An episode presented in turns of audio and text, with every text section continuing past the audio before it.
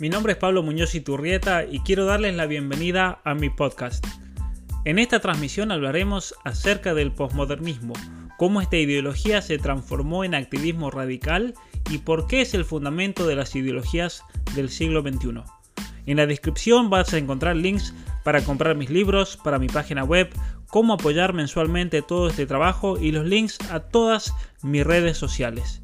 Muchas gracias y espero que lo disfrutes.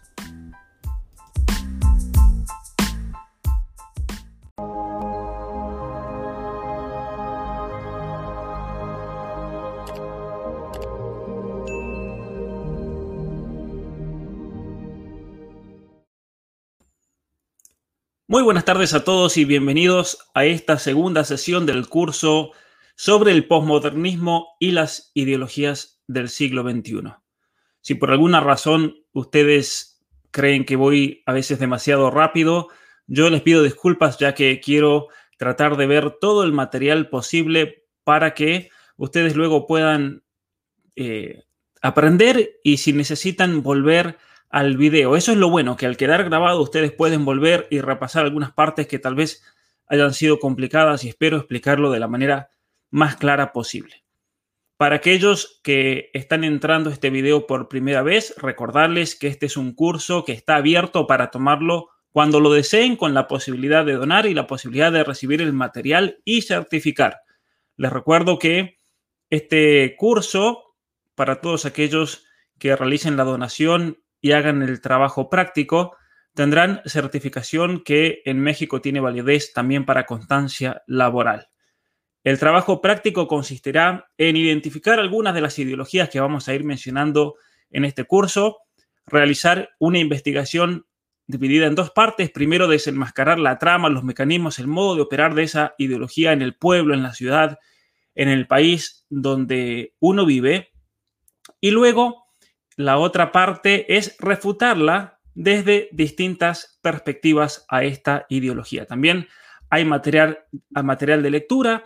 Eh, tienen que elegir de todo el material que, yo les comparto a los que han donado una de las, de las distintas opciones, la que ustedes quieran. Si ustedes quieren leer todo, obviamente que se puede. Y bienvenidos por formarse. Así que gracias a todos los que se están uniendo, gracias a los que están escuchando este curso por medio del podcast, gracias a todos los que han apoyado de alguna manera. Yo les agradezco enormemente, enormemente por todo el apoyo que siempre ofrecen. Y vamos a comenzar esta sesión haciendo una pregunta que voy a responder a lo largo de esta hora que vamos a tener todos juntos un poco más de una hora. ¿Qué es el posmodernismo? Y esta es una pregunta dificilísima para mí personalmente porque me llevó mucho tiempo, muchos años de investigación, de estudio, tratar de resumir en una frase qué es el posmodernismo y qué significa el posmodernismo, cuáles son sus presupuestos, cuáles son los elementos que los caracteriza y especialmente a partir de ahí tratar de discernir todas las ideologías que se siguen de el posmodernismo como fuente de, de pensamiento ideológico y de activismo social. Entonces, vuelvo a repetir algo que lo dije en la primera sesión. En este curso hablaremos, obviamente, del problema del posmodernismo, pero no tanto en el pensamiento de sus creadores, es algo que lo vamos a tratar de responder hoy, sino eh, un pensamiento que surge ya por la década de 1960, sino especialmente cómo evoluciona posteriormente por medio de un sinnúmero de ideologías que están todas unificadas por los principios propios del posmodernismo que lo vamos a ver en esta clase. Por eso a mí me parece que esta clase es fundamental porque vamos a ir a la raíz y el fundamento de todas estas ideologías y todas ellas comparten esto en común y por eso podemos decir que la teoría queer, que la teoría del género, que la teoría del postcolonialismo, que la teoría de los estudios de la obesidad, que la teoría de, de la neurodiversidad y estudios de la discapacidad, todos comparten elementos que hacen que pertenezcan al mismo grupo o corriente llamada el posmodernismo. Muy bien, el postestructuralismo es otro, otro nombre que se le da. Alguien me preguntaba si hay alguna diferencia entre decir postmodernismo con post-S o post con la T, como se hace en inglés o en otros idiomas. Según la Real Academia Española, se puede decir de ambas maneras, aunque en español es preferible usar el postmodernismo sin la T. Pero si usan la T, está bien también. no hay ningún problema. Muy bien, entonces, hoy vamos a hablar sobre qué es el posmodernismo. Si alguno quiere ir más allá del posmodernismo y preguntarse cuáles son las raíces, cuál es la corriente histórica, de dónde sale todo eso, yo le recomiendo que eh, lo vean por una parte en mi libro eh, Las mentiras que te cuentan, las verdades que te ocultan, o un libro específico que está escrito para eso de Stephen Hicks, que se llama, eh, se llama Entendiendo al posmodernismo o explicando el posmodernismo del escepticismo y el socialismo de Rousseau a Foucault, que es un, buen libro que explica los orígenes. Un poco difícil porque ahí se va y, se mete en Kant, se mete en Hegel, en todos estos pensadores alemanes idealistas, en, Nietzsche. Pero el que quiera profundizar en eso, yo les recomiendo esto. Pero vayamos a los representantes. Ahí preguntan sobre el sorteo. El sorteo lo vamos a hacer en una sesión especial más al final del curso. Voy a sortear 10 libros de las mentiras que te cuentan las verdades que te ocultan. Vamos entonces a quiénes son los representantes del posmodernismo. Eh, hay muchísimos, obviamente, y el posmodernismo como corriente propiamente dicha comenzó ya en los años 40, se da en el ámbito de la literatura, de la crítica literaria, luego se expande a las ciencias sociales, se expande a la teoría legal, se expande a la arquitectura, a la psicología o el psicoanálisis de Lacan, por ejemplo, pero principalmente, principalmente, yo diría que los ideólogos centrales del movimiento postmoderno son Michel Foucault, de izquierda a derecha, pueden verlo, Jacques Derrida, Jean-François Lyotard y un escritor norteamericano llamado Richard Rorty. Estos son los que principalmente establecieron la dirección del movimiento. No son los únicos, hay muchísimos más y cuando veamos las distintas ideologías del siglo XXI van a surgir muchísimos nombres, pero estos son principalmente los que le dieron una dirección y le dieron al posmodernismo una serie de herramientas que luego fueron aplicadas a los distintos campos del saber eh, o a distintos campos identificados como las ideologías del siglo XXI que mencionaremos en las próximas sesiones y que se encuentran en la raíz de la creación de nuevas facultades dentro de las universidades, facultades pseudocientíficas, antifilosóficas, antirracionales, antiintelectuales. Pero podríamos nombrar muchos otros ideólogos, tales como Stanley Fish, como Frank eh, voy a mencionar ah, algunas frases de ellos a lo largo de esta clase. Podríamos mencionar el, el trabajo de feministas tales como Catherine McKinnon y Andrea Dworkin en la crítica legal feminista, y así eh, un sinnúmero, Judith Butler y un sinnúmero de otros pensadores.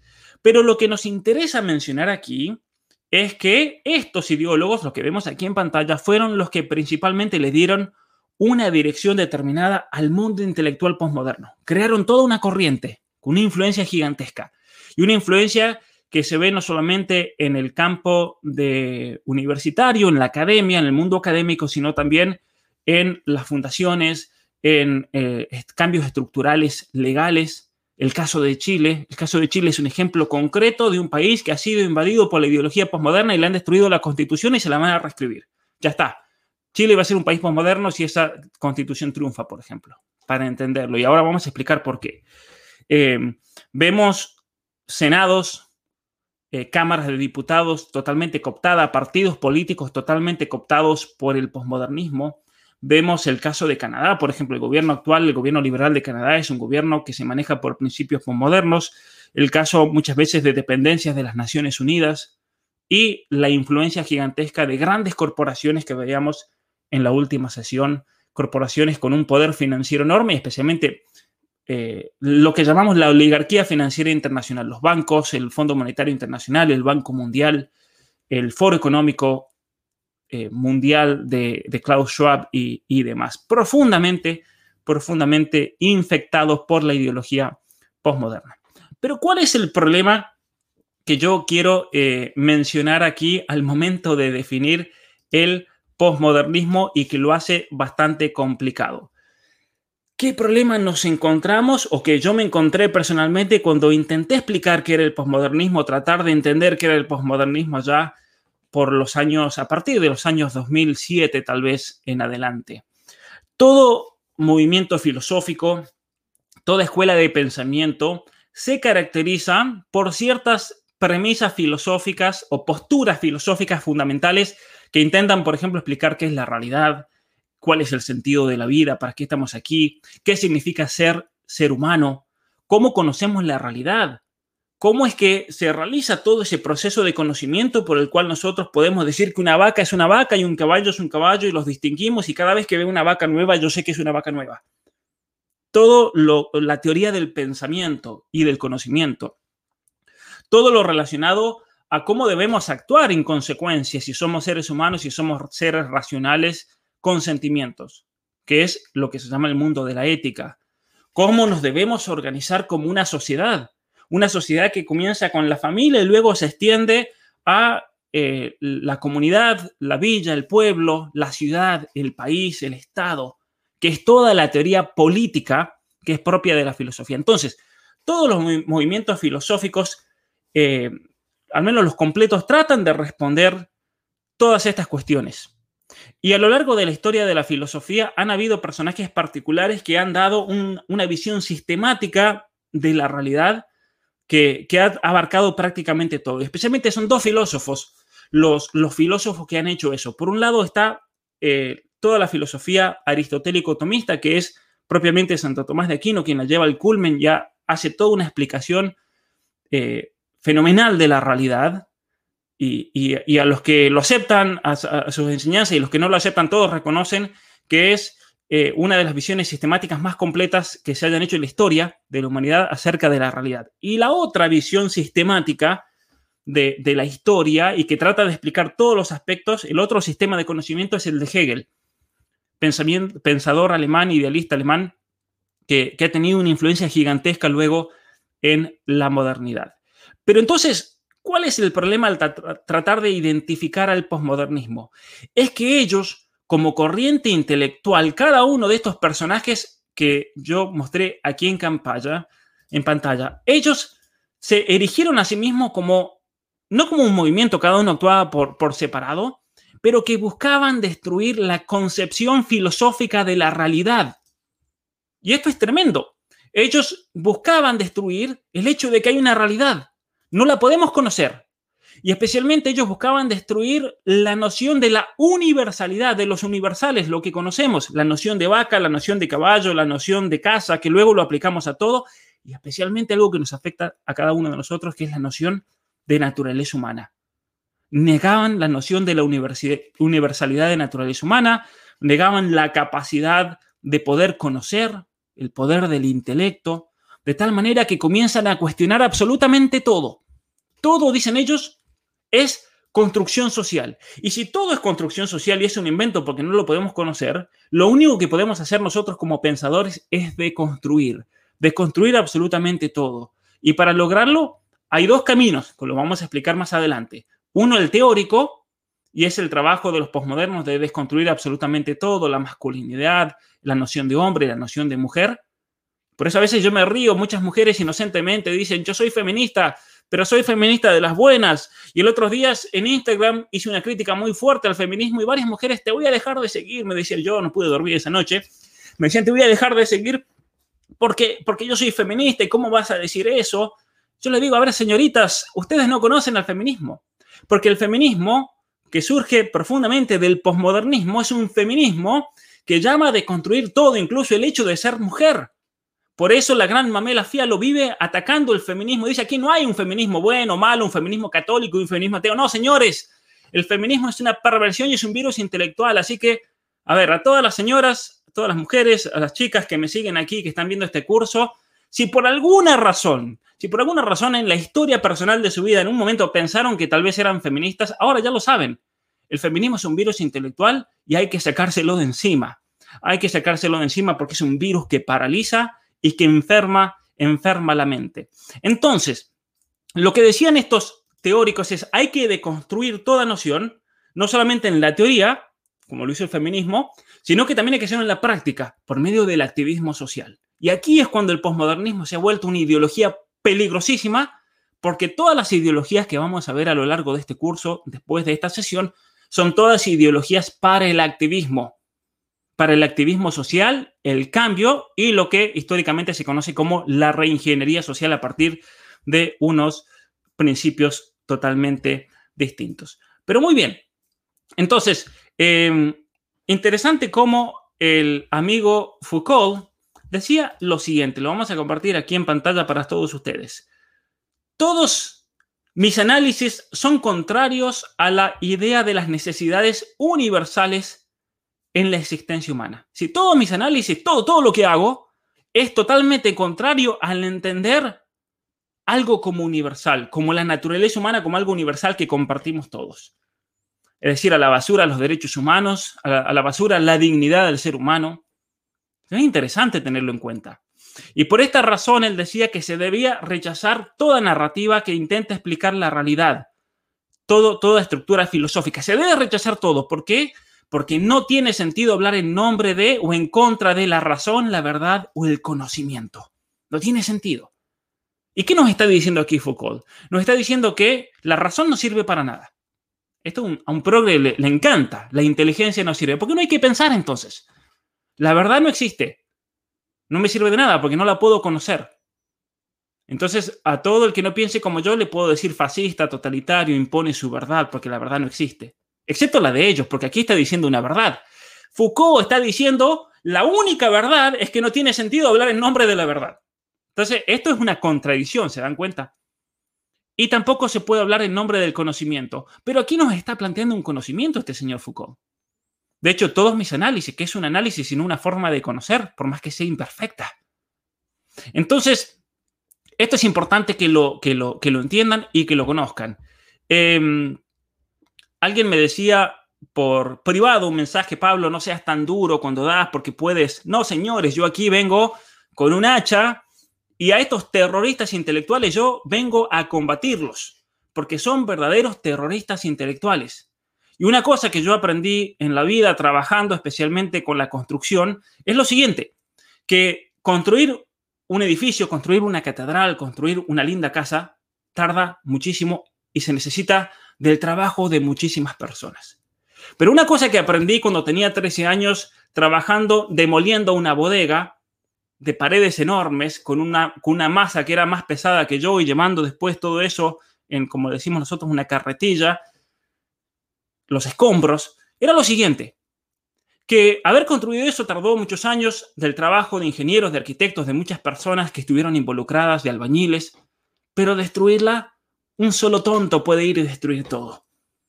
Y lo mismo pasa con estos terroristas intelectuales que debemos combatir a muerte yo creo, eh, sinceramente lo creo. Debemos combatirlos totalmente porque es un peligro realmente para nuestra sociedad y para nuestra civilización lo que cada uno de ellos están haciendo. Vamos a definir al posmodernismo. Me dicen, y varios me preguntaban, danos una definición del posmodernismo, Pablo. Vamos a poner aquí en grande. Esta definición yo he tratado de hacerla de la mejor manera posible, que resuma todos los aspectos. Vamos a ver que hay muchos elementos, pero aquí es una definición que, he trabajado desde hace tiempo y que se las ofrezco. Puede ser mejorada seguramente si alguno tiene algún tipo de, de sugerencia, obviamente que se acepta totalmente. ¿Qué es el posmodernismo? El posmodernismo es una corriente que es pseudofilosófica, es anticientífica, antirrealista y anti-intelectual formada por intelectuales o charlatanes que postulan que no podemos conocer objetivamente la realidad y por lo tanto, como no podemos conocer la realidad, niegan la verdad, afirman que el conocimiento y las categorías conceptuales no son más que construcciones sociales creadas para dominar y ejercer relaciones de poder sobre los individuos y grupos particulares, las famosas minorías, que viven una experiencia particular debido a su raza, su sexo, sus preferencias sexuales, su identidad de género, su cultura, su tamaño del cuerpo, como los obesos, la condición neurológica, lo que ellos llaman la neurodiversidad, la discapacidad. Entonces, el conocimiento es una construcción social inventada, inventada por el hombre blanco heteropatriarcal para dominar a estas minorías. Es interesante. Y vamos a seguir con la, con la definición aquí. Y como no podemos conocer a la realidad, solo tiene valor las experiencias colectivas de vida de las minorías históricamente oprimidas.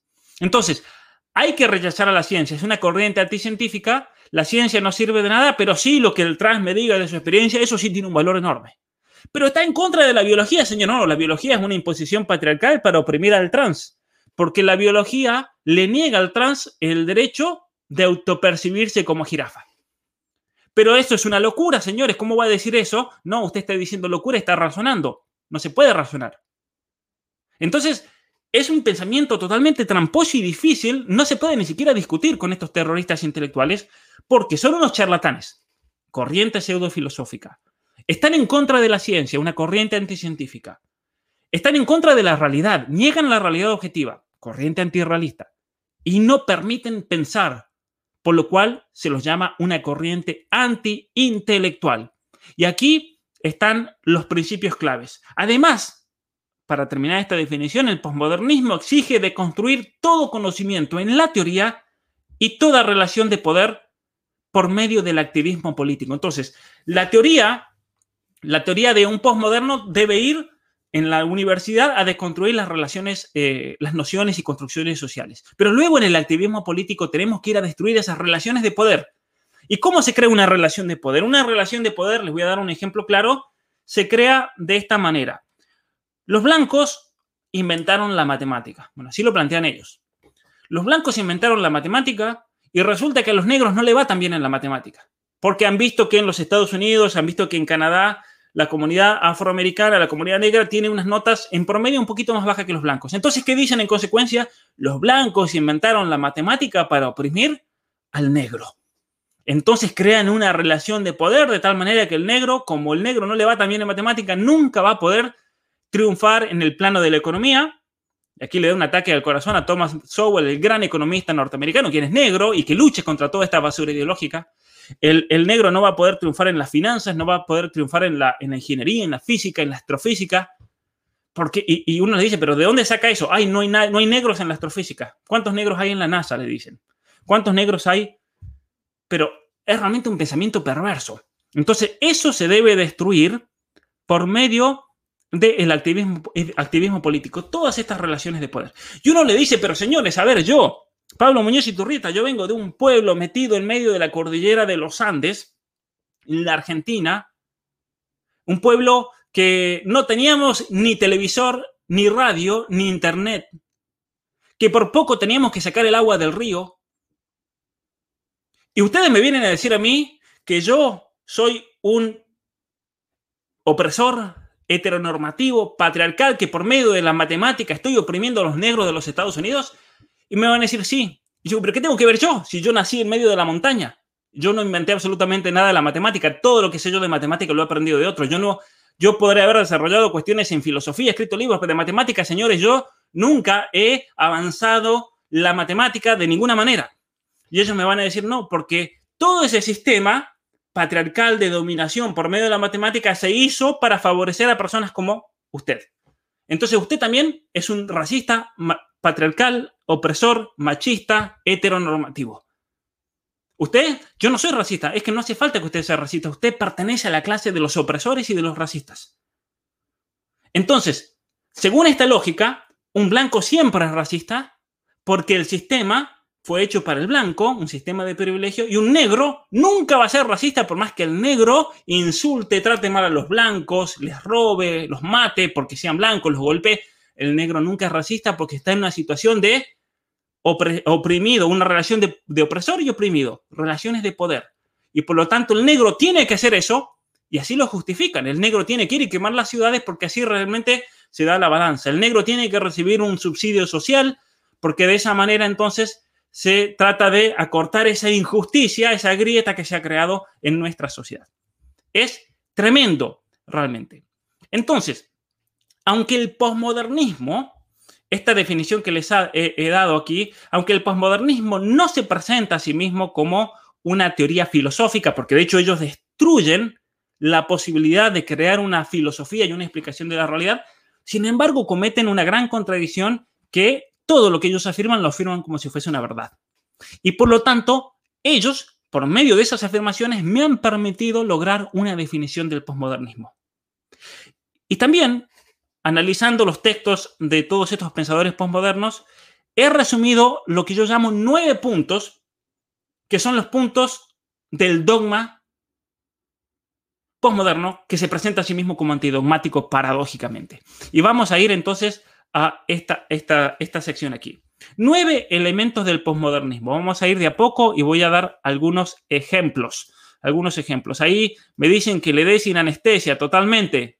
Total, aquí vamos a ir con un hacha para cortar a, estos, a estas ideologías y estos terroristas intelectuales. Muy bien.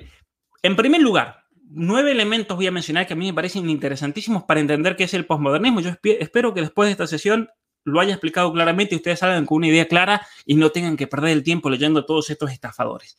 En primer lugar, el posmodernismo es antifilosófico. ¿Qué significa eso? Que es un movimiento que rechaza cualquier explicación de la realidad. Rechaza toda tradición filosófica, rechaza el cristianismo, Alguien me decía, Pablo, di por favor si se puede ser posmoderno y cristiano, porque hay muchos cristianos que se dicen los posmodernos, pero señores, no sean ilusos. Si el posmodernismo rechaza en principio al cristianismo, entonces no se puede ser cristiano y posmoderno. Es como decir soy marxista y creo en Dios cuando los principios del marxismo se basan en el materialismo histórico que niegan de raíz la existencia de Dios. Entonces, el posmodernismo rechaza toda explicación de la realidad, toda tradición filosófica, sea buena, sea mala, sea pagana, sea cristiana, sea judía, sea budista, musulmana, toda tradición filosófica se la rechaza. Pero eh, se, rechaza todo sistema intelectual que nos explique a dónde venimos, a dónde vamos, todo sistema intelectual que explique la realidad, la química, la física, la biología, la neurobiología, la psicología, la psiquiatría, no podemos, según esta teoría, ni siquiera escribir un libro metodológico sobre el posmodernismo, porque eso sería encasillar al posmodernismo en términos teóricos, algo que ellos afirman que es imposible realizar. Entonces, si uno hace una crítica del posmodernismo, a mí me van a decir, pero usted lo que está haciendo comete un gran error porque está haciendo una construcción social sobre el posmodernismo. Eso es el nivel de cinismo de esta gente. Y es así como ellos se quieren defender a sí mismos de todo esto. En segundo lugar, en segundo lugar, el posmodernismo es antirrealista y esto es el corazón de la teoría posmoderna.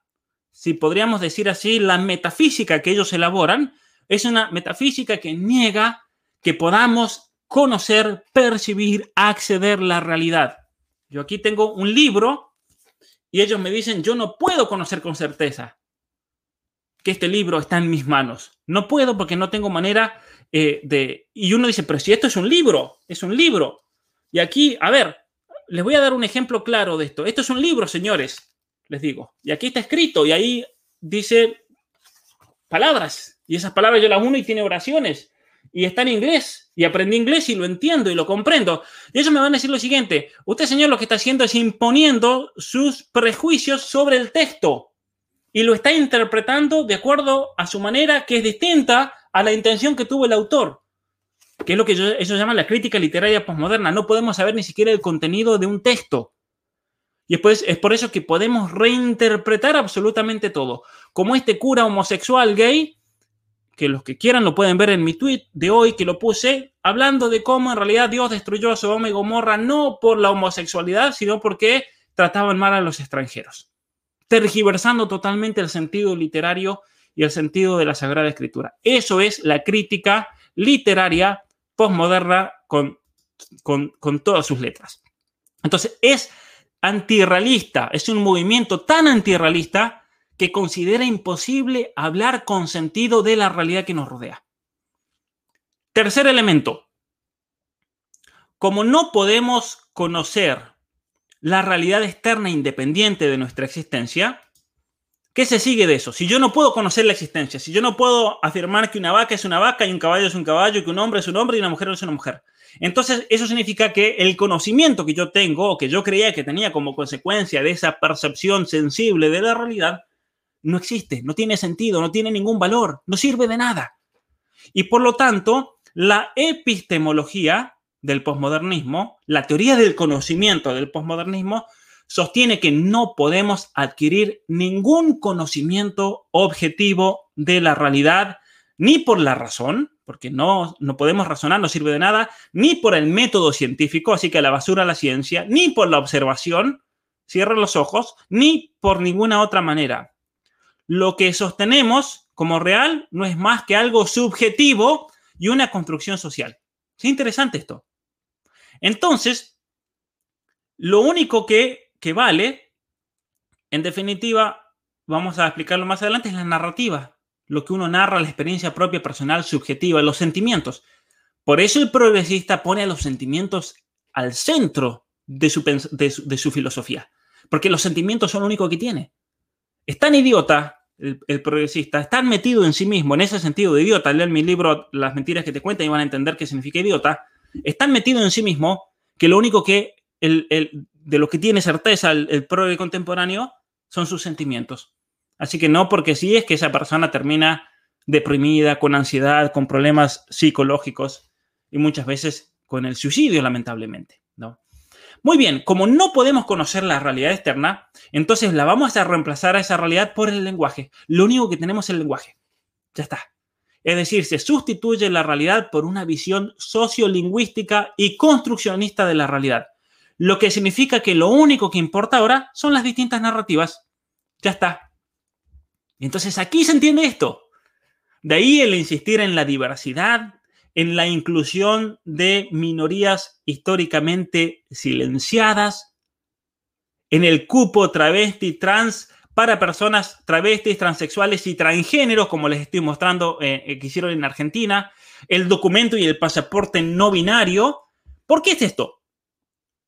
Porque según la teoría postmoderna nosotros los hemos silenciado, no los hemos dejado expresarse. No es que en el pasado, según ellos, no habían niños trans. ¿Cuál es una realidad? Porque esto también surge como un problema de la modernidad y el quiebre de las familias. Pero ellos dicen, la razón por la cual ahora hay niños trans es porque les hemos dado la oportunidad de expresarse y liberarse de esa opresión heteropatriarcal por medio de la educación sexual integral. Para que lo sepan. A ver, cuando ustedes mandan a sus hijos y les dan educación sexual integral, la función que tiene es de, por medio de la narrativa, encontrar y liberar a aquellos que estén oprimidos de su condición sexual, su identidad de género,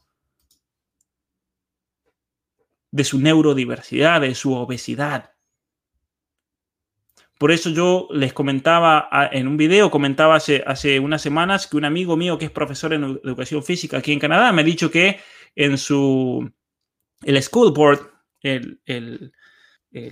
la sección en la cual él enseña en, la provincia de Ontario, les han prohibido a los profesores de educación física tomar exámenes que tengan que ver con el correr, con hacer flexiones de brazo, como se hacía históricamente, porque eso es oprimir a una persona que sea diversa, un obeso. un obeso. Entonces, lo único que importa son las distintas experiencias, las minorías históricamente silenciadas y por eso nunca, nunca vamos a poder debatir con ellos, según esto. Es interesante, recuerdo una anécdota en Colombia, me llevaron a Bucaramanga y la doctora que me invitó, esta médica, este médico me dijo, ¿quieres hacer un debate con unos transexuales? Bueno, perfecto. Y resulta que todos estos transactivistas LGBT dijeron, no, no, debate no, porque eso es agredir, es violencia simbólica.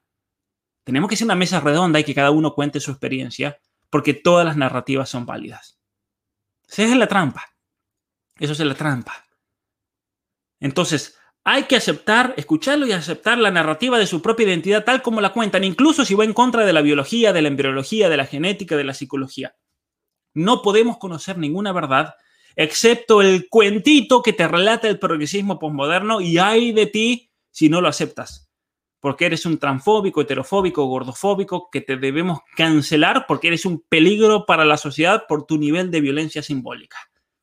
Entonces, eso que te dice el progre y que no tiene ningún fundamento, eso sí es realidad. Pero lo que te dice la ciencia, no, eso no, eso es violencia simbólica. De ahí también la imposición del lenguaje inclusivo para visibilizar las realidades e identidades de género oprimidas por el, el patriarcado heteronormativo. Entonces, eso es importante que lo tengan en cuenta. Vamos a eh, el siguiente el siguiente punto. En quinto lugar, esto para mí es clave también y lo he dicho muchísimas veces con respecto a la ideología de género. El posmodernismo rechaza el concepto de naturaleza humana. Algo evidente en la teoría queer, en la teoría de la ideología de género. Como no podemos saber qué somos, el posmodernismo entonces lo reemplaza por un relato colectivista del ser humano. Esto es importante entenderlo. Y es por eso que nos meten en grupos colectivos. El blanco, heterosexual, heteronormativo, patriarcal, opresor, machista, y ellos en los bandos buenos. El indígena, el negro, el asiático, el refugiado. ¿Sí? Como no podemos saber qué somos entonces, y no somos personas humanas, porque eso lo niegan esa categoría, entonces nos vamos a definir en, en relación a un colectivo, a un grupo minoritario o en relación con una mayoría opresora que siempre, siempre es blanca, normativa, patriarcal, heterosexual, europea, cristiana. Los blancos, hombres cristianos, son los malos de la película, siempre, siempre. Entonces cada uno de nosotros se construye por una identidad que está relacionada con algún grupo sociolingüístico que depende del sexo, de la raza, de la etnicidad, de la cultura, de la pobreza, de la riqueza, de la religión de uno. Ya, ya no hay más personas humanas individuales. Ya no hay más. Y esto es importante entenderlo, porque aquí ya no estamos hablando de individualidades personales, no estamos hablando de, de, de incluso el empoderamiento de una persona ellos no hablan así, por más que usan la palabra. Ellos hablan de la clase, de las mujeres. Nosotras las mujeres nos están matando. No, a ver, señores, a ustedes las mujeres no las están matando. ¿Cuántos casos de asesinatos tenemos? Vamos a ver las estadísticas. Y es lamentable que alguna mujer haya muerto, pero no las están matando a todas. Es una locura realmente. Recuerdo en la Universidad de Cambridge cuando tuve la oportunidad de ir a estudiar allá, una de las compañeras, compañeras que tuve ahí era una fanática feminista, ideologizada totalmente. Y la Universidad de Cambridge, para los que no conozcan, es un paraíso realmente esa universidad, edificios del año 1270, algunos más modernos, está King's College, está Trinity College, es un, es un pueblo, una ciudad medieval con una, una universidad fundada por el cristianismo opresor, obviamente, eh, y resulta que esta universidad, que en ese momento estaba catalogada como la segunda del mundo, yo creo que debe seguir igual por ahí en el ranking, esta compañera, caminando por ahí, que es el lugar más seguro del mundo, el lugar más hermoso para caminar en el mundo, ella se victimizaba y en la clase decía, yo no sé qué día no voy a llegar a la clase porque me van a asesinar en el camino. Y yo le dije, como, como políticamente correcto que soy, le dije, pero para, para, para, para. Estamos en Cambridge. Estamos en Cambridge esto es, esto es Cambridge. Y yo dije, eh, parafraseando a, la presidente de la Argentina, en ese momento le dije, estamos en Cambridge, no en la matanza, le dije. Eh, no estás en una favela, no estás en un lugar, eh, en una invasión, como le dicen en, Colombia o en Costa Rica, no estás en, un lugar de, guerra, de situación de guerra, no estás en Siria. ¿Cómo vas a decir que no sabes el día que vas a llegar acá porque te van a matar en cualquier momento. Pero ¿en qué paranoia vivís? ¿En qué paranoia vivís? Obviamente que se, enfureció, me insultó y salió corriendo, porque no tiene argumentos. Pero yo creo que a, esta gente hay que ponerles un freno cuando dicen esas locuras. Y, tratar a ver de, a ver, vamos a ver. Me hablas de un genocidio, de que mataron a todos, asesinados. Veamos los datos concretos. Porque obviamente que en la historia pueden haber pasado cosas terribles, pero hay que también ser justos con la historia y tratar de ser los más concretos eh, posibles en todo esto. Entonces, el postmodernismo rechaza el concepto de persona humana. En segundo lugar, en sexto lugar, perdón, la metodología del postmodernismo es deconstruir todo, porque como dijimos, no podemos conocer entonces, si conocemos algo, es una construcción social. Y si es una construcción social, es una imposición. Y si es una imposición, eso lo hizo alguien para crear una relación de poder y tenerme a mí oprimido. Entonces, la mujer no existe como tal. El hombre creó la noción de mujer para oprimir a la mujer y que lave los platos, que tenga hijos, que se quede embarazada y demás. Entonces, vamos a deconstruir todo para liberarnos y solamente así nos vamos a liberar de la relación de poder. Entonces, cuando decimos deconstruir absolutamente todo, hay que entender la palabra destruir. Aquí tenemos a estos genios, estos farsantes, chantas de la Universidad Siglo XXI de la Argentina. Dieron una conferencia el 11 de diciembre del año 2020 que fue una payasada. Alguno de ustedes, un seguidor, me lo mandó y realmente era, era para que explote el cerebro. Deconstruyendo la masculinidad hegemónica, una lectura psicosocial. Estos tres payasos, porque eran unos payasos que daban vergüenza realmente el nivel antirracional y antiintelectual unos aliados que andaban desesperados por una pollera realmente para hablar de la manera como hablaban, que la única explicación racional y psicológica que se puede dar de un hombre que se rebaje y se deconstruya, y resulta, de hecho, bueno, lo vamos a hablar más adelante, pero hay estudios, hay estudios psicológicos muy interesantes que se han hecho del el aliado, el feminista. ¿Por qué hay hombres que se hacen aliados, ese feminista? Porque están desesperados por una pollera, porque son tan inútiles porque son tan irracionales que nunca, jamás una mujer va ahí y va a decir, oh, qué lindo, Juancito, eres el hombre de mis sueños, el príncipe, voy a casar contigo. No, son, son, esta gente son los, los, los, realmente los, los pusilánimes más grandes que existe que no, no reaccionan a ningún tipo de, de reacción sexual por parte de ninguna mujer. Entonces, ¿qué hacen psicológicamente? Se convierten en aliados y hay estudios, hay, hay estudios psicológicos serios hechos sobre la psicología del feminista, del hombre feminista, que lo vamos a ver, y no es más que para poder de alguna manera llevarse a una mujer a la cama, de otra manera no lo harían nunca. Porque así de inútiles son. Y así son estos, estos tipos, deconstruyendo la masculinidad. Así que si son de la Universidad del siglo XXI, salen corriendo porque eso no es una universidad, Dios mío, ¿en qué ha caído esto? Una falda, dicen, y sí, en algunos lugares le decimos pollera, una falda andan detrás de falda porque es la única manera, haciéndose los feministas, los aborteros con el pañuelito verde. Yo no les creo nada de esos payasos. Esos payasos están desesperados emocionalmente. No voy a decir las palabras en español de campo que aprendí en mi querida Argentina porque se me van a escandalizar. Una señora colombiana me dijo, Pablo, yo tus videos no los puedo compartir porque dicen muchas malas palabras. Me decía, me decía así. Y yo le digo, pero qué locura realmente qué locura lo que estamos viviendo y, se, escandaliza por alguna mala palabra que le habré dicho a algún imbécil de estos progresistas, terrorista intelectual.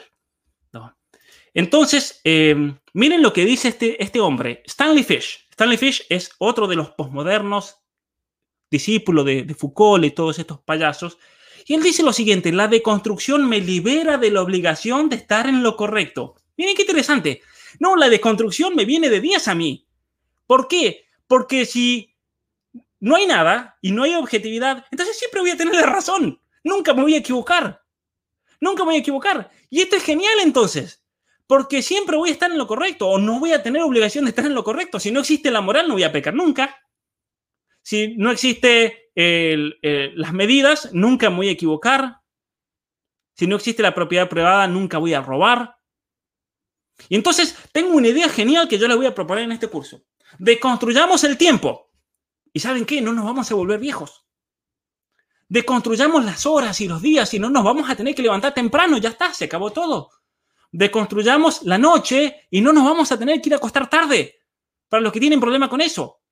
Deconstruyamos los kilos, los gramos y ¿saben qué? No vamos a tener sobrepeso nunca. Y no vamos a ser tampoco demasiado flacos.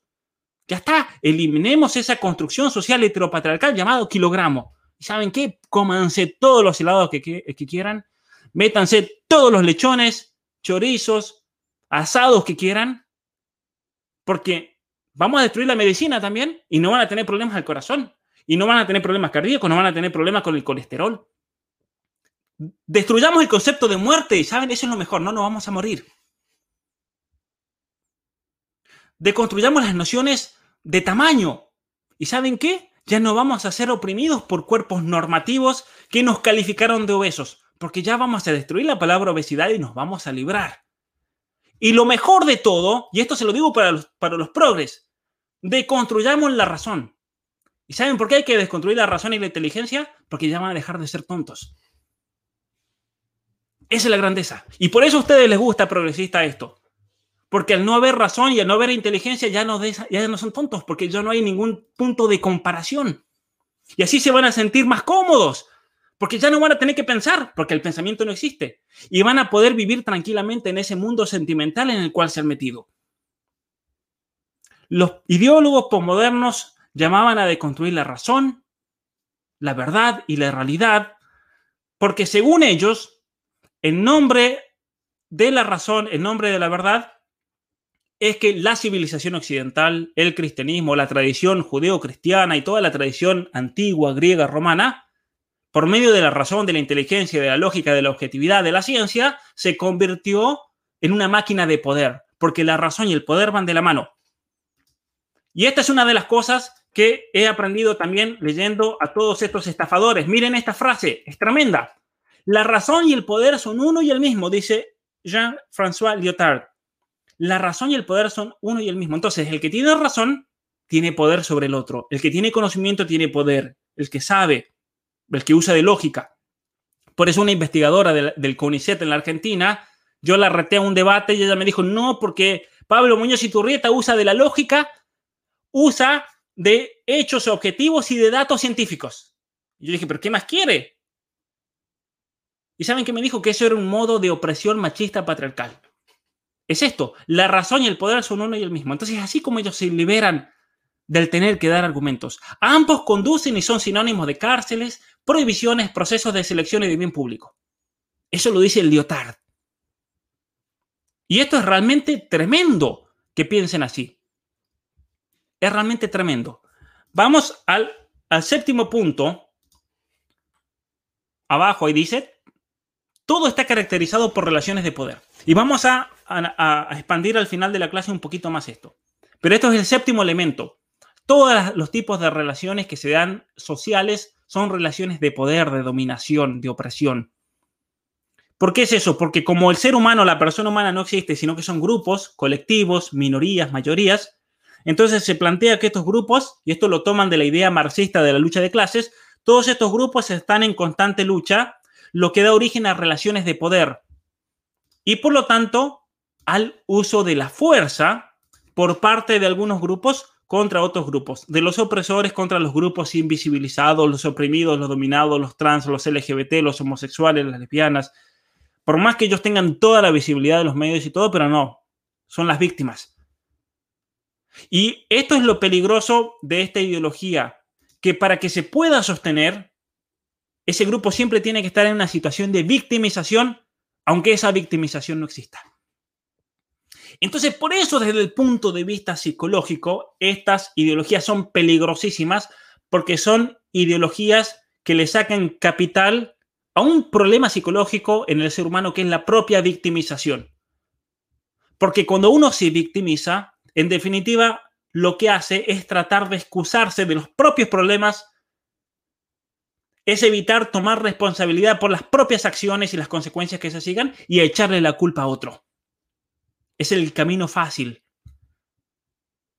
Y es por eso que nosotros tenemos que ser muy cuidadosos y especialmente el modo de educar a los hijos de que nunca se victimicen, de que ellos se hagan responsables de sus acciones, que asuman las consecuencias porque el que no lo hace termina cayendo en la victimización y el que cae en la victimización se convierte en una presa fácil del posmodernismo. Así de fácil.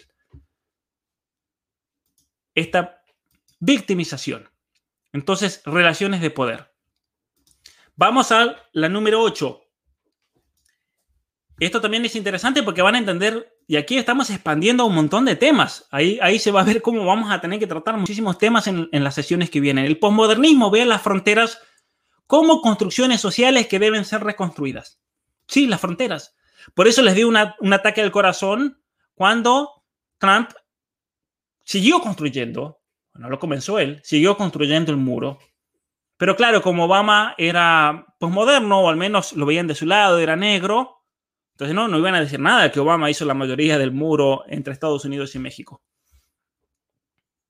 Y, Trump conocía la psicología de estos progres que con cualquier cosa los hacía saltar como leche hervida y dijo, voy a hacer que Canadá también construya el mundo del norte. Y lo dijo a propósito para hacer explotar a todos estos progres porque yo creo que él disfrutaba de eso.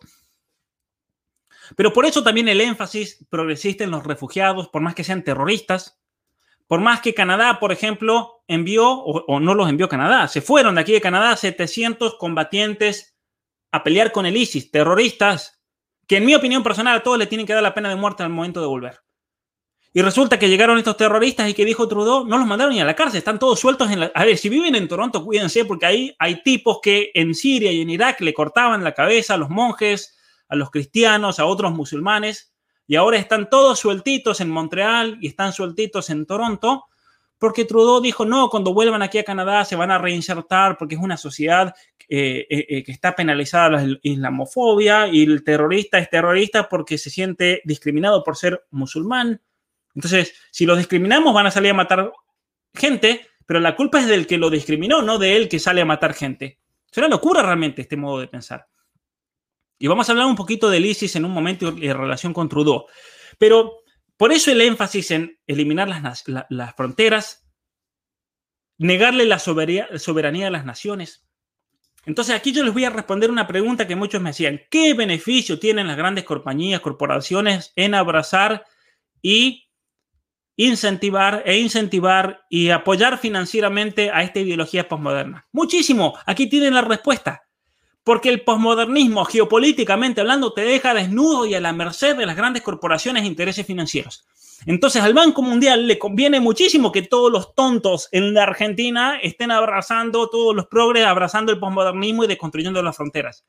A, a, estas grandes corporaciones les interesa muchísimo que los jóvenes en Chile se vuelvan posmodernos porque después van a estar cediendo los territorios del sur a los mapuches les conviene muchísimo que los bolivianos se hagan postmodernos porque después le van a terminar regalando todas las riquezas a las grandes corporaciones, porque ya no va a haber fronteras, no hay control, gobernanza mundial. Y por eso, por eso, hay que combatir al posmodernismo como lo hace Hungría.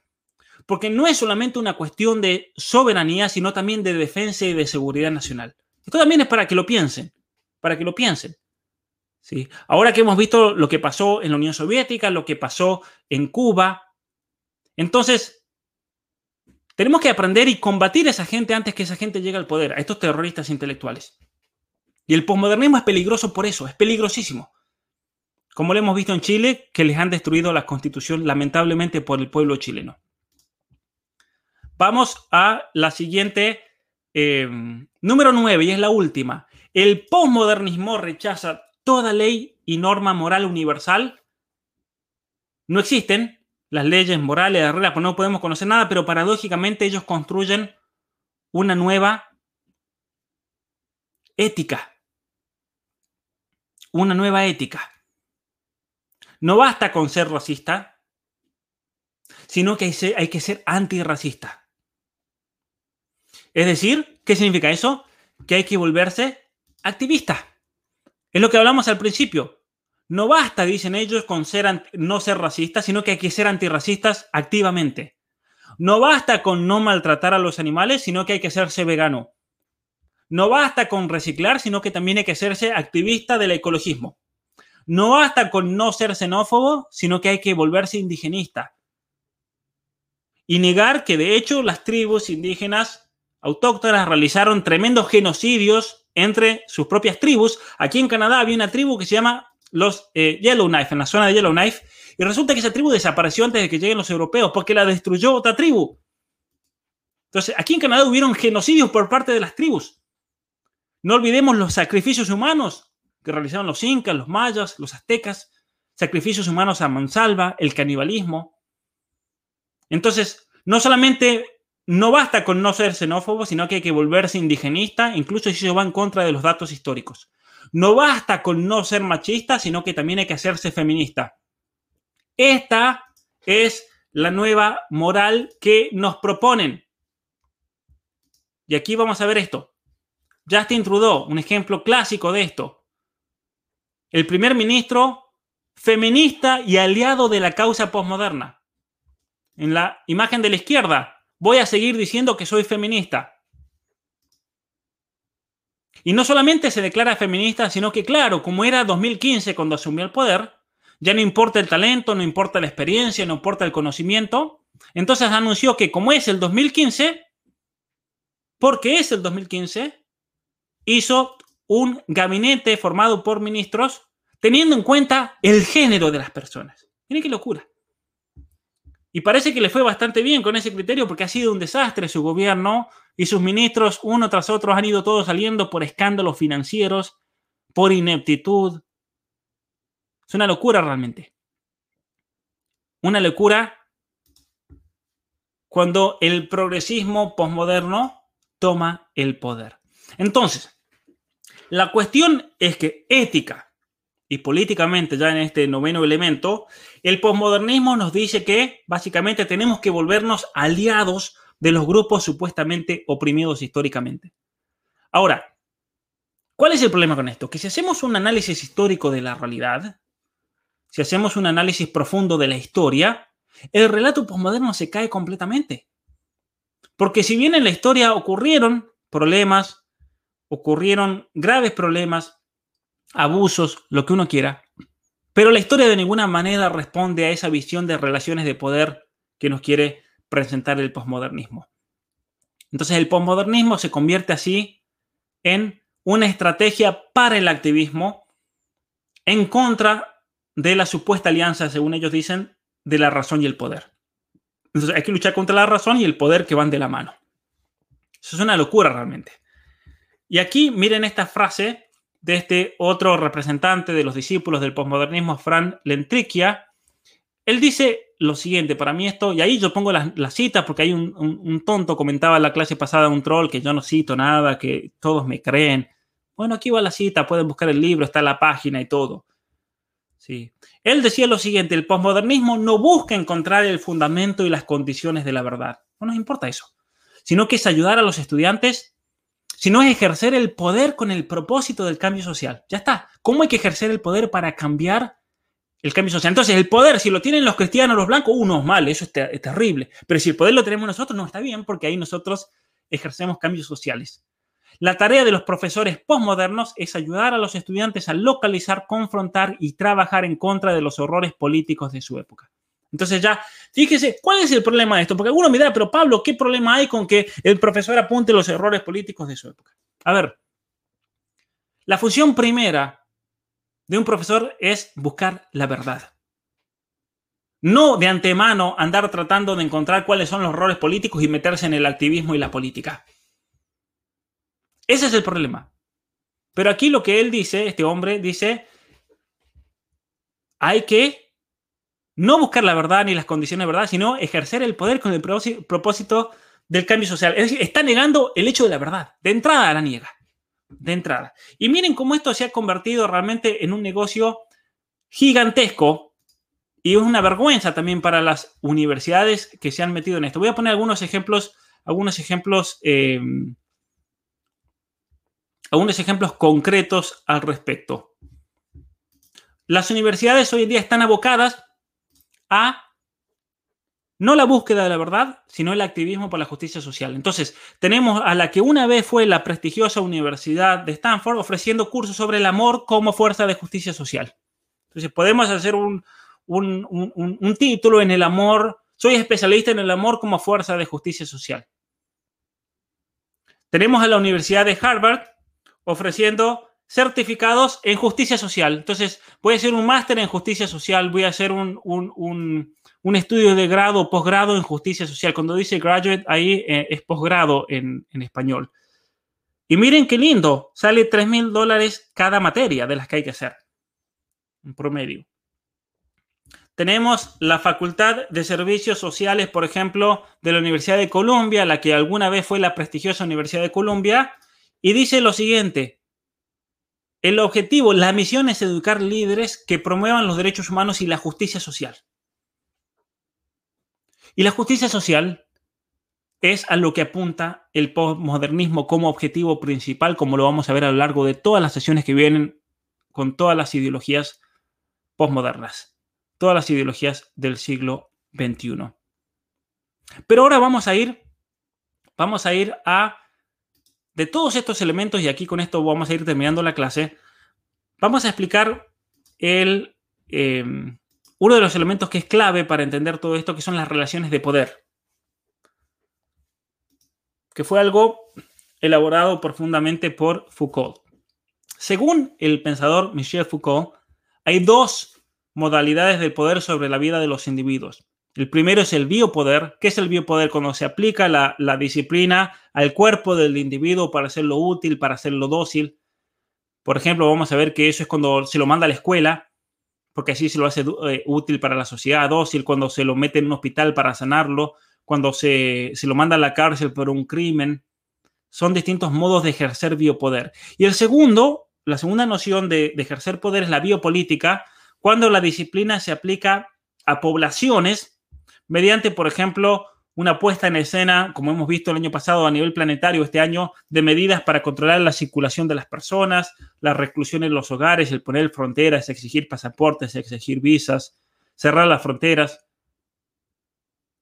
Hoy en día podríamos hablar de la aplicación de tecnologías y aplicaciones para la vigilancia, para controlar el movimiento de cada persona con la excusa, por ejemplo, de evitar un contagio. Entonces, todos estos conceptos pueden ser válidos en ciertas situaciones. Y eso uno no se lo niega. Por ejemplo, la biopolítica es una realidad cuando se trata de controlar la natalidad de una población. El hecho de imponer una ideología, el colonialismo ideológico, por medio de la ideología de género, la educación sexual, la cuestión ideológica LGBT. Entonces, el proyecto mundialista, mundial de los globalistas, por ejemplo, el poder que ejerce la oligarquía financiera internacional cuando impone condiciones que violan la soberanía de los países, como cuando el Fondo Monetario Internacional le exigió a Ecuador que si querían recibir ayuda, un salvataje económico, debían cambiar el código eh, de salud, el código orgánico de salud, cuando le exigen a Argentina cuestiones de aborto, cuestiones de ideología de género, de educación sexual, cuando Biden anunció por medio de un memorándum en febrero de este año que, por ejemplo, si las naciones no se adherían a las leyes o no aprobaban leyes LGBT, Estados Unidos los iba a sancionar económicamente. Eso es vía política. El control y el poder de control de información de las grandes compañías tecnológicas, por ejemplo, las redes sociales, la censura, son situaciones reales en las cuales el concepto de biopolítica sirve para describirlas. Eh, miren qué interesante este texto que voy a mostrar aquí. En el libro Vigilar y Castigar de Michel Foucault, él afirma lo siguiente. La peste, al menos la que se mantiene en estado de prohibición, es la prueba en el curso de la cual se puede definir idealmente el ejercicio del poder disciplinario. Para ver funcionar las disciplinas perfectas, los gobernantes soñaban con el estado de peste, porque ahí puedes controlar con la excusa de la peste, podés, ustedes ya lo saben bien y lo están viviendo. Ahora, ¿cuál es el problema con estas nociones de biopolítica y biopoder que elabora Foucault y que ciertamente en algunas condiciones es válida aplicarlas, pero en otras no? ¿Y qué es esto? Que Foucault aplica de modo indiscriminado estas nociones de biopolítica y biopoder a toda relación humana o social, cayendo en una visión perversa de la historia, que todo es relación de poder y de control, y no hay lugar entonces para la caridad, para la benevolencia, para la ayuda mutua, para el sentimiento de paternidad, de ayudar a alguien, ayudar al pobre, ayudar al mendigo, el amor por el prójimo, el deseo de mejorar. Si yo veo un vagabundo, eh, recuerdo haber ido a Colombia y veíamos los venezolanos que pasaban caminando y uno le partía el alma, iba y le compraba una comida, le daba a la persona para que coma algo, para que tome agua. Y impresionante la desesperación de la gente del hambre que venía. Y ellos agradecían.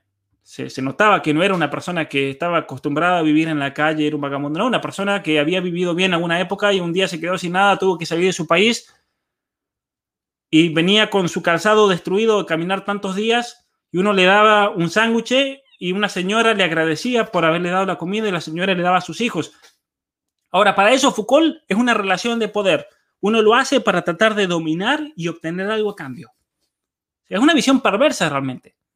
Entonces, de esa manera, de esa manera, Foucault lo que, lo que él arguye es que las escuelas, los hospitales, las cárceles son instituciones creadas para moldear al individuo y acomodarlo a las demandas sociales, es decir, son instrumentos de opresión. Y con respecto a la cárcel, a la prisión, miren lo que decía, lo que decía Foucault. Acaba otro texto, ahí tienen la cita, tienen la página. Dice lo siguiente, la cárcel es el único lugar en donde el poder se manifiesta en su estado desnudo, en su forma más desmedida y donde es justificado como fuerza moral. Entonces el poder, las relaciones de poder están siempre escondidas, no las vemos, excepto en la cárcel. Ahí en la cárcel no tienen problema en manifestarse como tal. Lo que es fascinante acerca de las cárceles es que por primera vez el poder no se esconde ni se enmascara. Se revela como tiranía hasta en los más mínimos detalles. Es cínico y al mismo tiempo puro y totalmente justificado, porque su práctica puede ser por completo formulada dentro del marco de la moralidad. Es decir, la metemos y lo hacemos algo moral, algo bueno. Su brutal tiranía consecuentemente aparece como la serena dominación del bien sobre el mal, del orden sobre el desorden es una manera de oprimir y de justificar. Entonces, se entiende, se entiende por qué, a partir de aquí vamos a hablar de la cárcel y vamos a ver algunos ejemplos concretos, por qué los distintos movimientos ideológicos buscan vaciar las cárceles de criminales con el falso argumento de la, sobre, eh, sobrerepresentación, por ejemplo. ¿Sí? Entonces, vamos a mostrar algo. Hay movimientos progres que dicen que no hay equidad racial en la cárcel. Un ejemplo concreto, si en los Estados Unidos los negros son el 13% de la población, eso se debería ver reflejado con una población carcelaria que no pase del 13%. Pero sin embargo, en los Estados Unidos, el 33%, como podemos ver a la derecha, de los presos son negros, los blancos son el 30% y los hispanos son el 23%. Entonces, ¿qué significa? Hay disparidad racial y eso para un progre postmoderno es causa de escándalo. Y jamás a esta persona se le ocurre pensar que la gente tal vez está en la cárcel porque mató, asesinó, robó, violó a otra persona. Nunca se les ocurre. Sino que ellos ven a la cárcel como una institución de poder en la cual se manifiesta empíricamente, por más que ellos rechazan la visión empírica, pero ahí sí, cuando los datos le convienen, ahí sí valen los datos. Y entonces dicen, miren, pero en los Estados Unidos hay sobre representación de los negros. Entonces, ¿qué vamos a hacer? ¿Los vamos a soltar y vamos a dejar solamente el 13%? ¿Qué vamos a tirar los dados? ¿Y vamos a empezar a meter blancos para que haya representación blanca? Porque es interesante, y aquí vamos a seguir haciendo un análisis, que tampoco se les ocurre mirar los datos y ver que en realidad los números de prisioneros negros han ido bajando históricamente en los Estados Unidos, lo cual es una buena cosa. Entonces vemos, por ejemplo, que los prisioneros negros en el 2007 eran 592 mil, hoy en día son 475 mil. Hay una diferencia de 120 mil prisioneros. Los blancos han ido bajando de 499 mil a 436 mil y los hispanos han subido de 330 mil a 336 mil. Generalmente eh, eh, la cuestión hispana es por tráfico de drogas, por las fronteras, y cuestiones así, porque en general los hispanos que van a Estados Unidos van todos a trabajar y, son gente que se esfuerza y se esmera. Y los hispanos en los Estados Unidos no andan llorando que tenemos sobre representación en la cárcel. No, la gente va a trabajar y el que lo mete en la cárcel es porque es un pandillero y se lo merece. Eso es lo bueno que tienen muchos hispanos en los Estados Unidos y yo no quiero que lo pierdan jamás a eso. Que digan las cosas como son.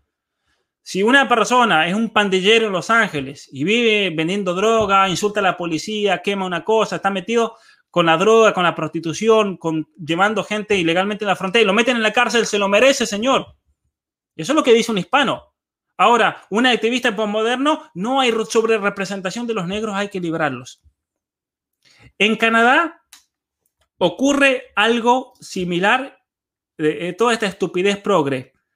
En Canadá, un grupo de derechos humanos estaba eh, sorprendido y, una especie de, conmoción mental tenían porque en, el sistema de penal de, Canadá había una sobre representación de los indígenas. Como si eso se tratase de un mecanismo racista blanco para corregir a la población indígena, siendo que lo que no se pregunta a esta gente es el dato que los niveles de criminalidad son altísimos en las comunidades indígenas en proporción con el resto de la población si vamos a hablar en términos colectivistas. Entonces esta gente no está ahí porque somos unos racistas, están ahí porque matan gente. Y esa es la razón por la cual la gente va a la prisión. Nadie va a la prisión por ser negro. Nadie va a la prisión por ser hispano. Nadie va a la prisión por ser indígena. Y habrán casos aislados de injusticia, de gente que se los mete en la cárcel sin, siendo inocentes, pero generalmente cuando uno va a la cárcel es porque se mandó una macana. Y eso no se les ocurre eh, preguntarse. Entonces ellos ahí, como veo, como muestro aquí, se ve muy chiquito, pero voy a poner aquí abajo, son muchísimos los links para compartir, entonces voy a poner un solo link que va a mi página y voy a poner todos los links de todas estas noticias. Pero en Canadá, el, de los prisioneros hombres, más del 30% son indígenas, en las mujeres es más alta la proporción, el 42% de las mujeres presas en Canadá son indígenas. Pero lo que no dicen, y esto un programa no te lo voy a decir, es que en Canadá los indígenas, hay prisiones federales que en realidad son centros de sanación indígena. No los mandan a una cárcel común y corriente, los mandan a un lugar en el bosque donde tienen una super, un super hotel, diríamos nosotros, en, en Argentina. Y eso ha llevado, miren la noticia de la izquierda, que el 11% de esos prisioneros en realidad se han autopercibido indígenas para poder ir a esos lugares. Entonces, son indígenas autopercibidos, son blancos, son negros. De hecho, hay un caso de una chica en la provincia de Ontario que descuartizó, desmembró a dos nenitas y se autopercibió indígena el año pasado y la llevaron a, a una de estas residencias indígenas. La sacaron de la cárcel. Y otro dato terrible es que 21 asesinos de niños han sido enviados a estos hoteles de sanación, como dice la noticia de la derecha. Locura. Ahora, ya que estamos hablando de Canadá, voy a dar otro ejemplo de este, de este tipo de posmodernismo. Justin Trudeau es el ejemplo claro del progre infectado muerte por el virus intelectual del posmodernismo. ¿Por qué?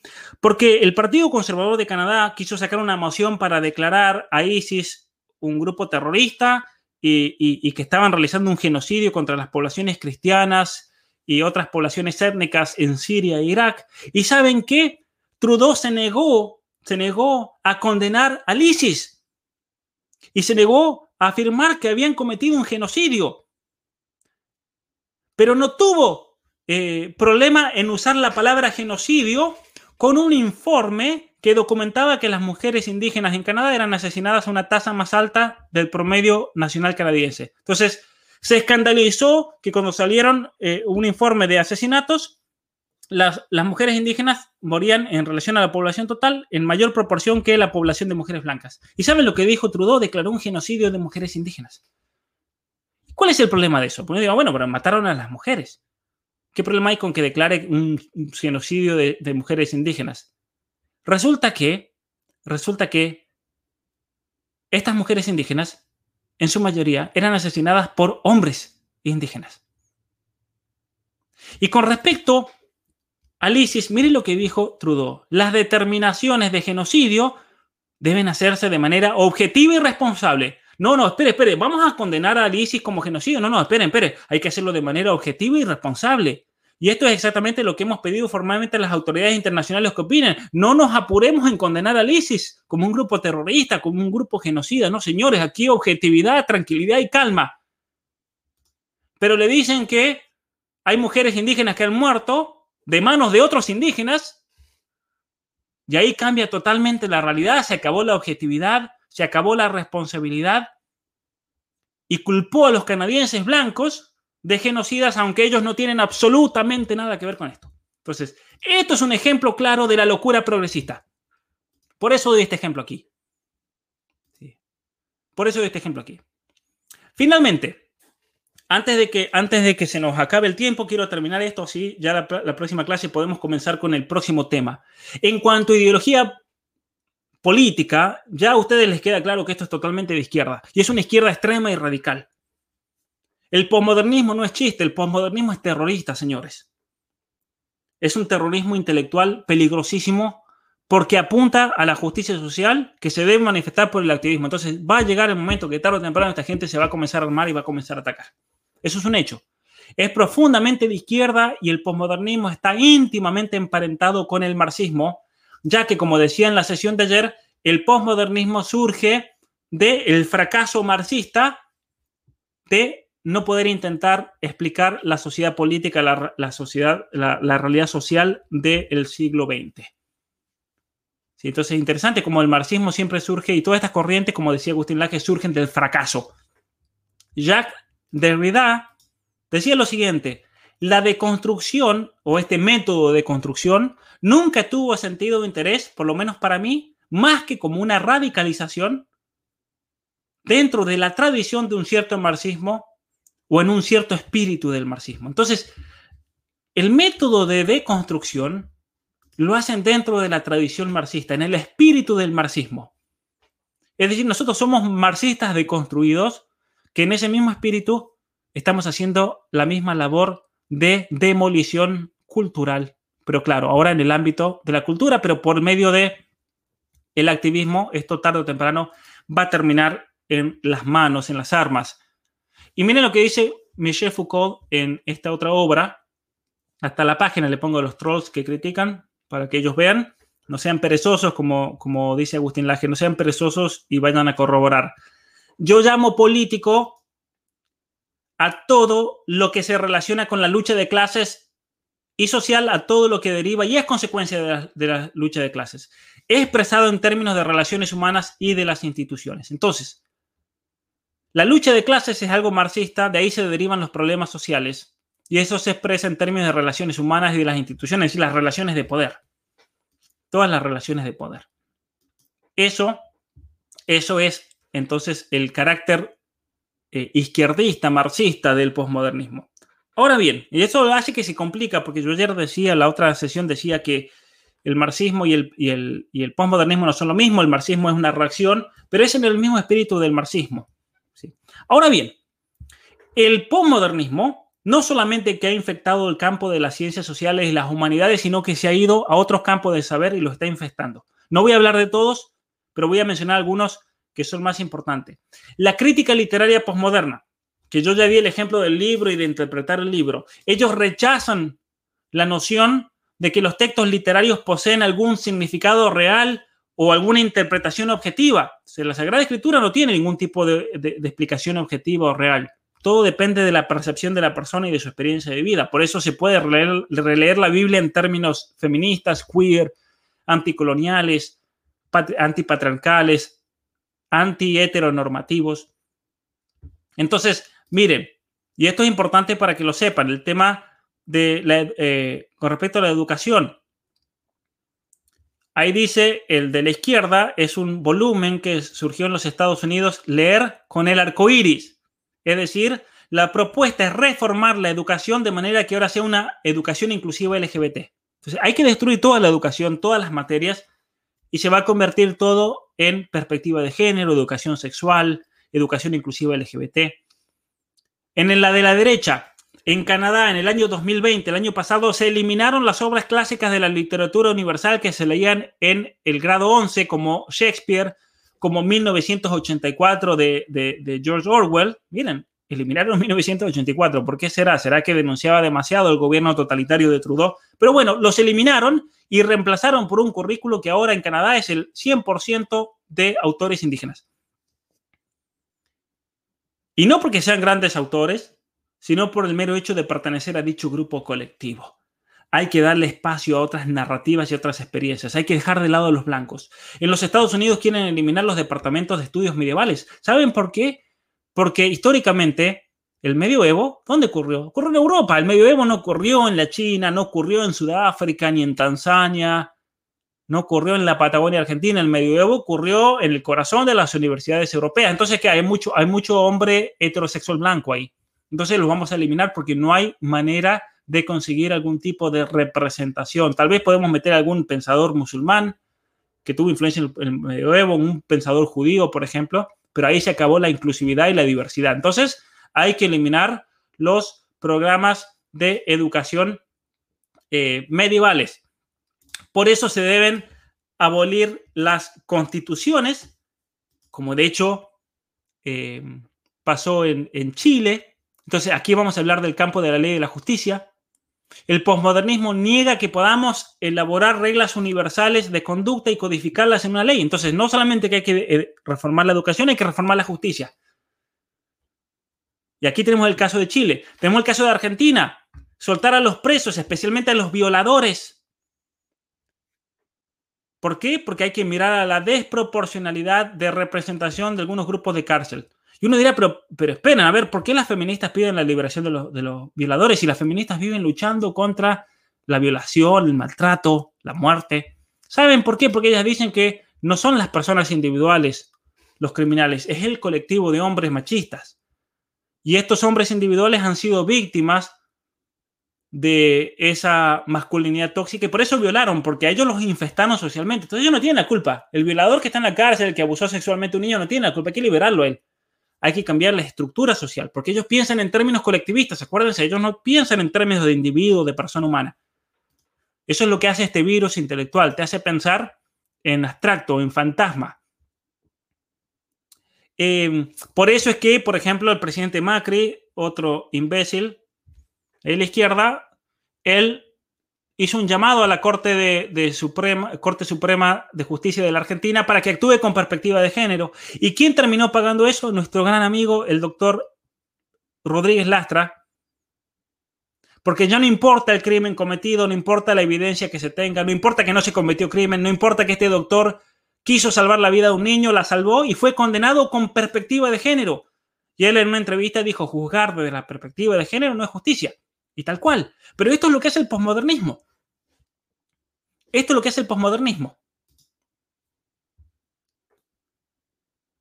Sí, es una locura realmente esto, como dice ahí Alexander. Bien dicho, porque eso es lo que es todo esto.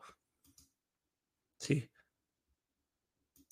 Un caso increíble realmente. Se juzgó con perspectiva de género. La diputada de esa provincia en Argentina que lo lleva y lo acusa ella dice, vamos a buscar un juez que juzgue con perspectiva de género. Entonces, ¿qué pasa? Que si van a juzgar con esta perspectiva posmodernista, uno siempre va a perder. Esto ya no es justicia, esto es una locura, esto es venganza. En cuanto a la educación, Alguien me preguntaba en las preguntas eh, en privado, me decían cómo ha influido en la educación.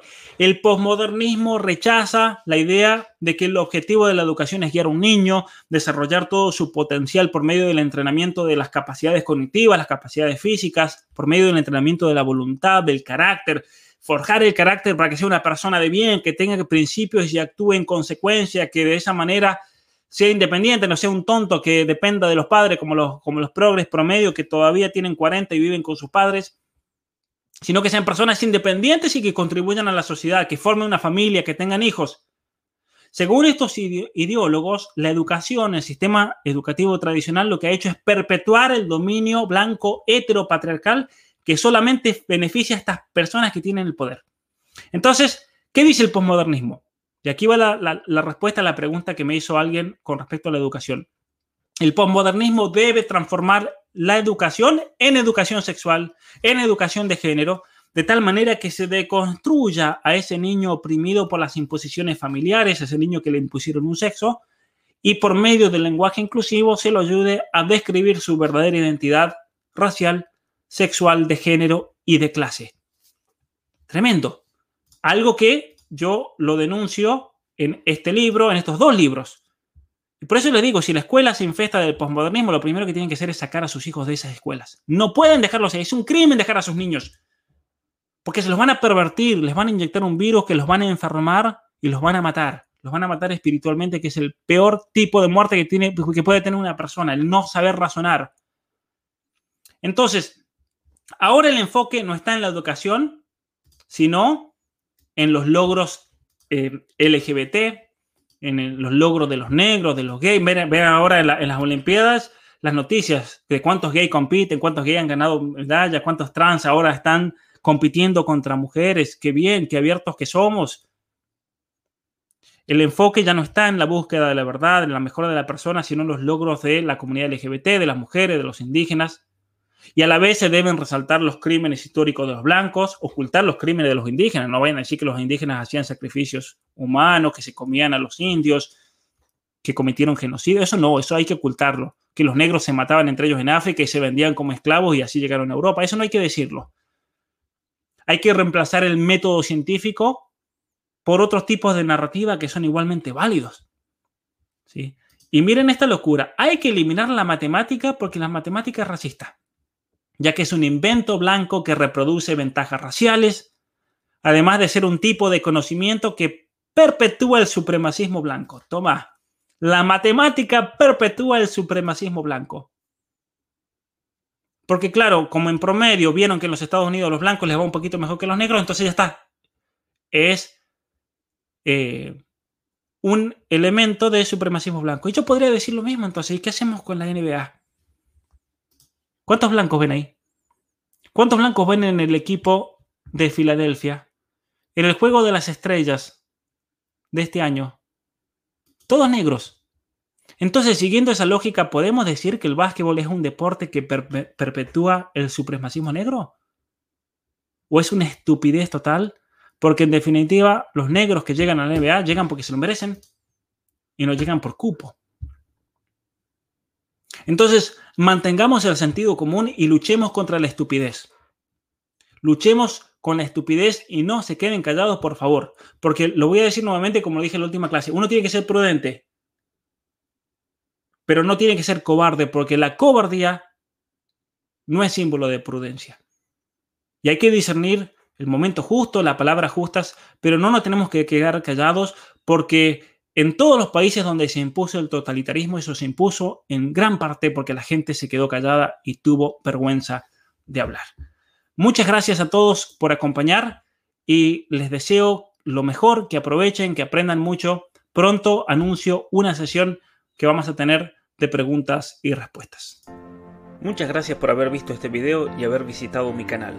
Si no estás suscrito, te invito a hacerlo en este momento y a compartir este video. Si quieres más información acerca de mi trabajo, te invito a ir a la descripción donde encontrarás los links para todas mis redes sociales, mis libros y mi página web. Muchas gracias.